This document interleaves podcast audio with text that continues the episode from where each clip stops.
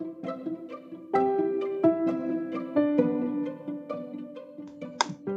que é acessibilidade? O que é design universal? Como essas coisas podem tornar seu projeto em design inclusivo? Dúvidas, dúvidas e dúvidas. Meu nome é Alan e esse é o primeiro episódio do podcast Digitalizadas.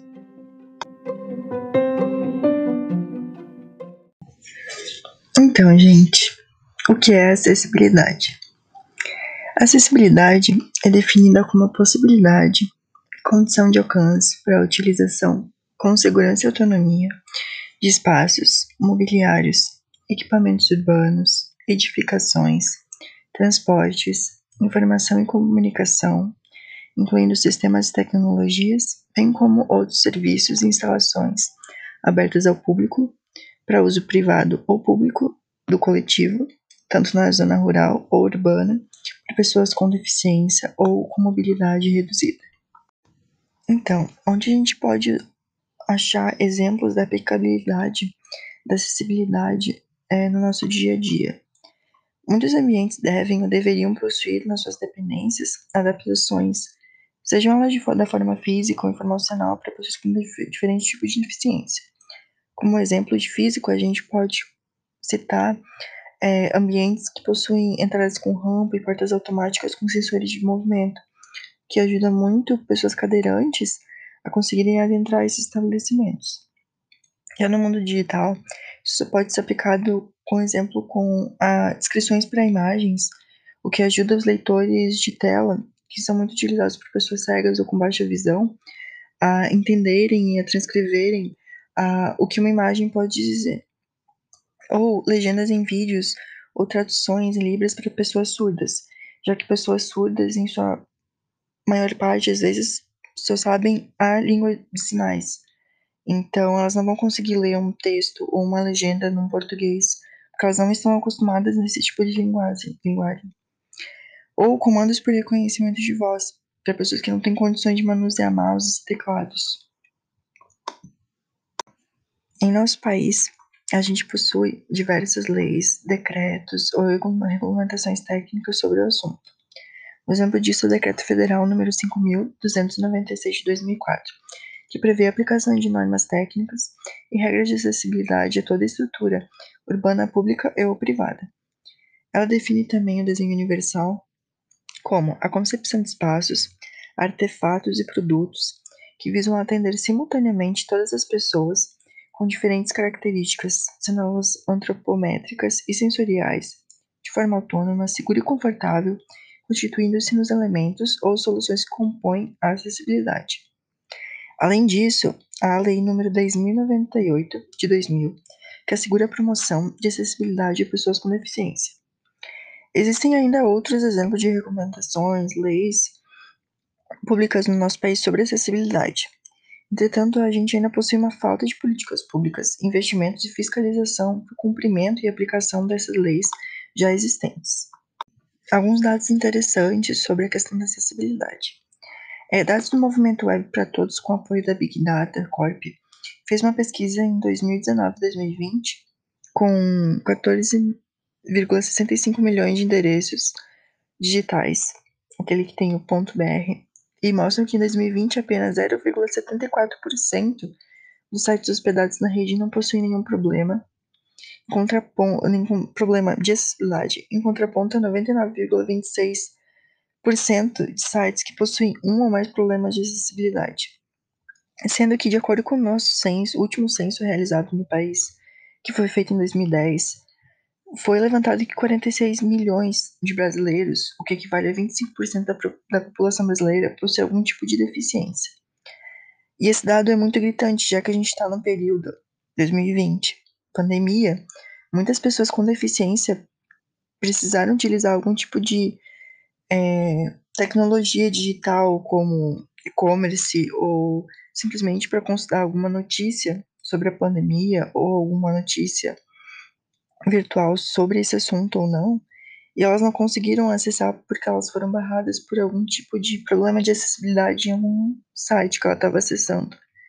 Então, menos de 1% dos sites que estão na web no Brasil, eles não possuem nenhum tipo de de âncora que ajude essas pessoas a acessar os seus conteúdos, o que é muito problemático, já que 25% da nossa população possui alguma deficiência, sendo ela física, motora, visual ou algo do gênero, o que é um, é um dado alarmante.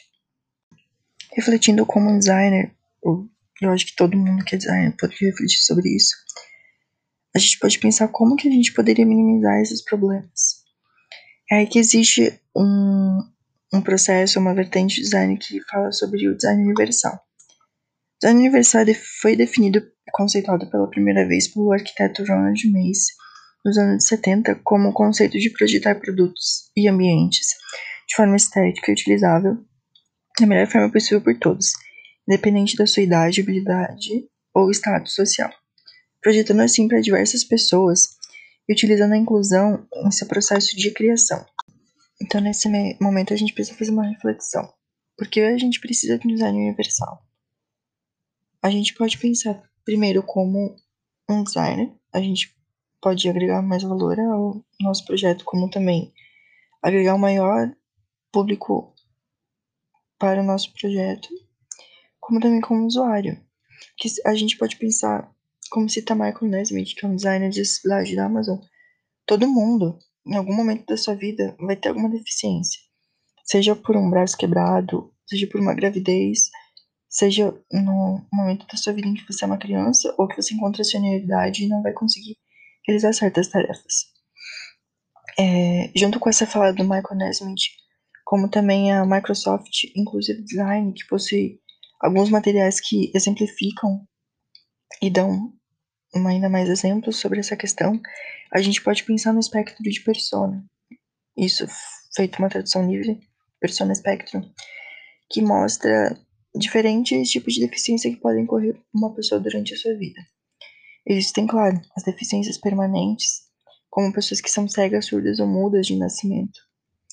Mas há também questões como deficiências temporárias, como uma pessoa que tem braço quebrado é uma pessoa com uma laringite muito forte e não vai conseguir falar, ou uma pessoa que está com uma infecção no ouvido e que tem uma baixa percepção do som ao seu redor.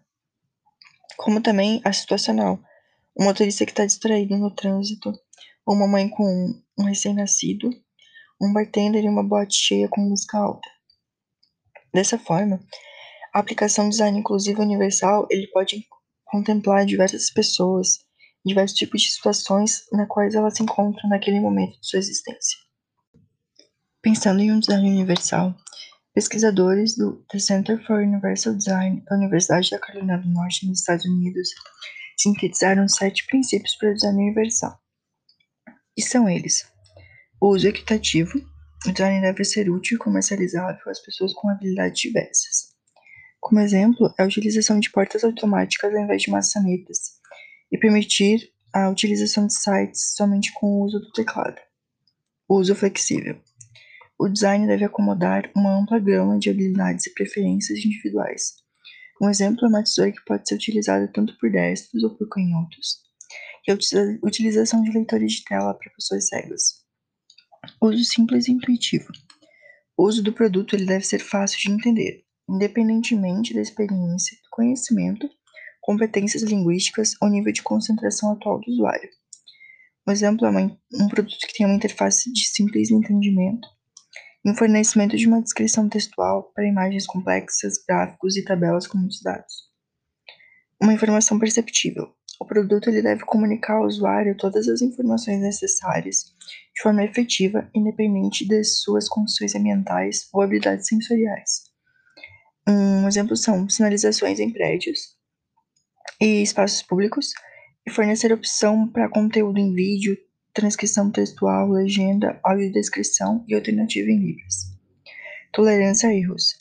O design ele deve minimizar os riscos e as consequências adversas de ações acidentais ou não intencionais do usuário.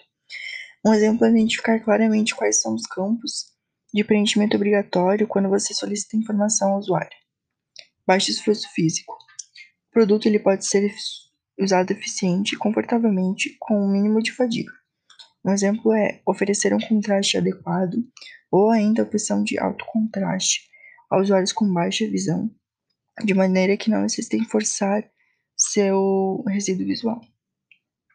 Tamanho e espaço para aproximação e uso. Oferecer espaço e tamanho apropriados para aproximação, alcance, manipulação e uso independentemente do tamanho do corpo, postura ou mobilidade do usuário. Um exemplo é fornecer um tamanho adequado para botões e controle de uma página, de maneira que não sejam muito pequenos ou pouco visíveis ao usuário.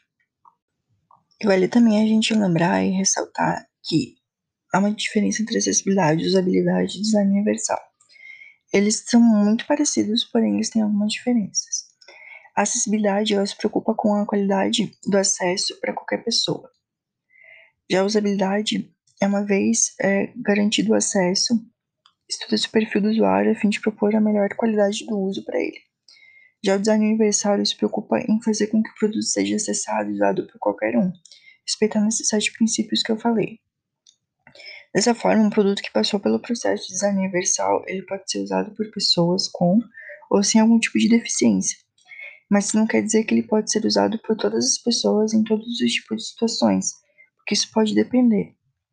E nesse sentido, um produto ele pode atender certa quantidade de pessoas utilizando design universal, porém ele ainda não consegue atender algumas outras pessoas.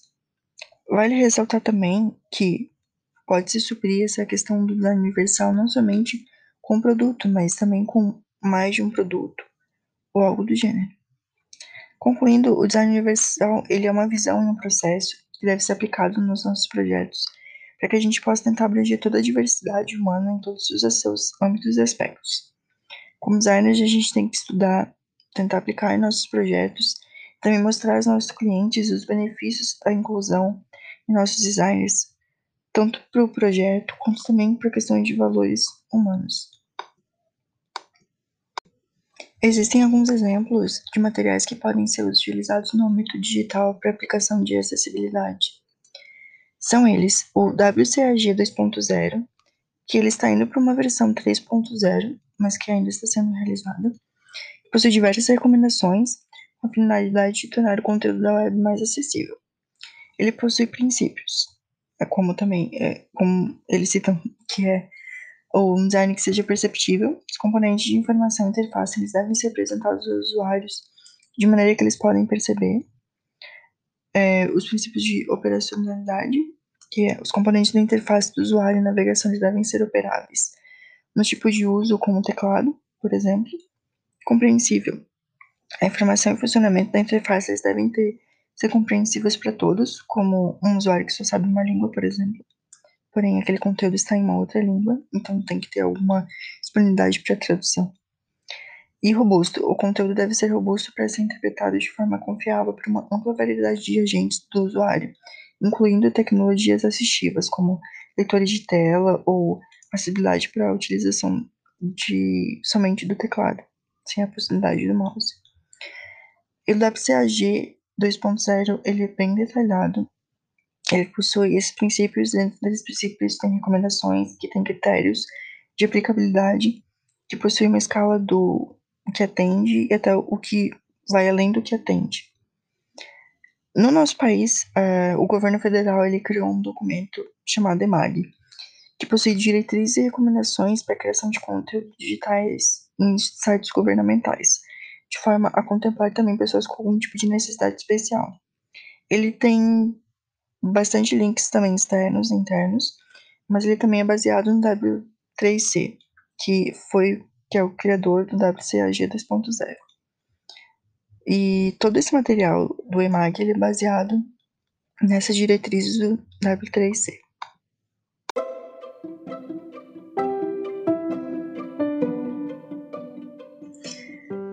E é isso por hoje, meus digitalizados. Agradeço pela atenção compreensão. Espero que tenham gostado do conteúdo e assimilado. E a gente se vê no próximo Digi episódio.